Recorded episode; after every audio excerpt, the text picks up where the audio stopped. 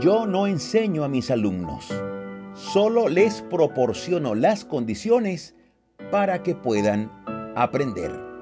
Esto lo dijo el físico alemán de origen judío Albert Einstein. Les proporciono las condiciones para que puedan aprender.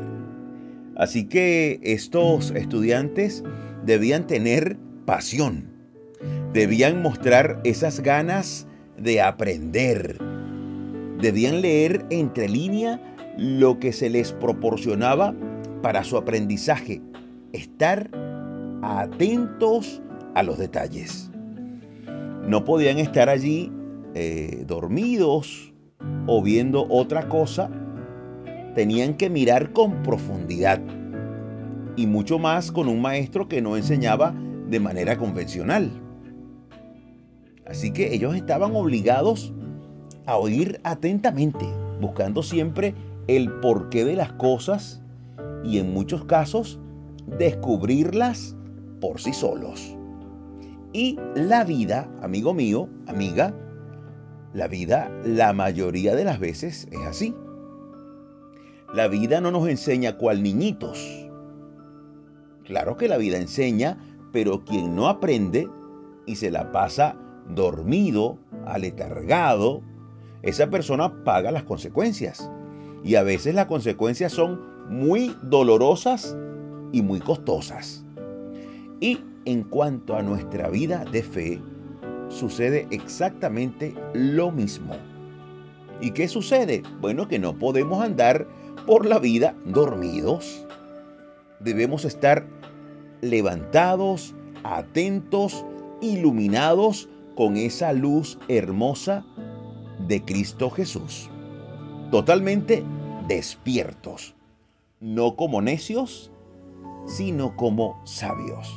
Qué hermosa la sabiduría, siempre hablamos de ella y siempre tenemos que volver a ella.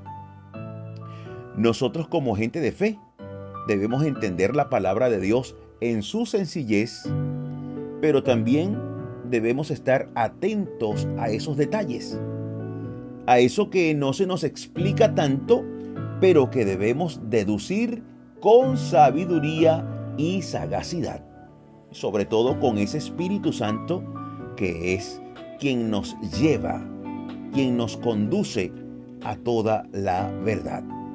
Efesios 5, 14 al 17 dice así, por lo cual dice, despiértate tú que duermes y levántate de los muertos y te alumbrará Cristo. Mirad pues con diligencia cómo andéis, no como necios, sino como sabios, aprovechando bien el tiempo porque los días son malos. Por tanto, no seáis insensatos, sino entendidos de cuál sea la voluntad del Señor aprovechando bien el tiempo. Y hoy hablando justamente de eso, de aprovechar bien el tiempo. Hagámoslo de la manera integral, de la manera más completa posible.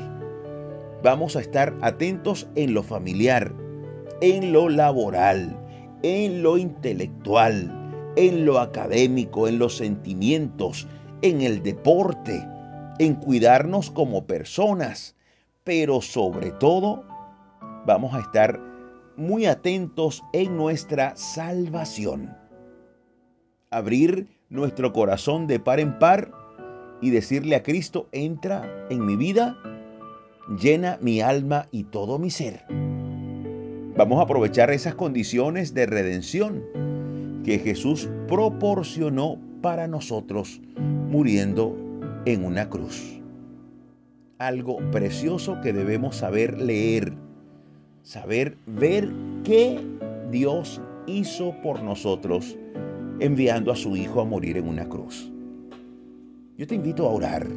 Pidamos al Señor que nos ilumine y que podamos cada día buscar su presencia y hacer todo lo que la vida nos, eh, todo lo que nos toque hacer, pero sobre todo abrir nuestro corazón a la salvación, al amor de Cristo. Oremos. Repite por favor después de mí estas palabras. Señor Jesús, deseo despertar a ti. Deseo levantarme y ser alumbrado con tu eterna luz. Ayúdame a andar por la vida con tu sabiduría y con tu salvación. Toma mi alma y hazme una nueva criatura. Me declaro propiedad del reino celestial. Amén. Y amén. Preciosa oración.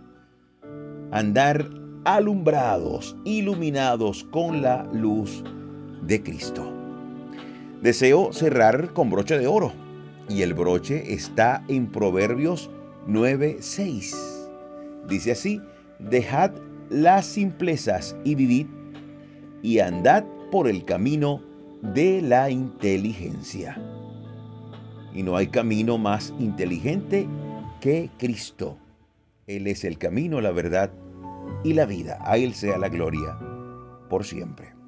Dios te bendiga abundantemente. Yo soy tu hermano Imer Narváez y me despido como siempre, súper agradecido con Dios porque nos permite seguir aquí dando pisadas de fe junto a ti. Hasta la próxima, Dios mediante.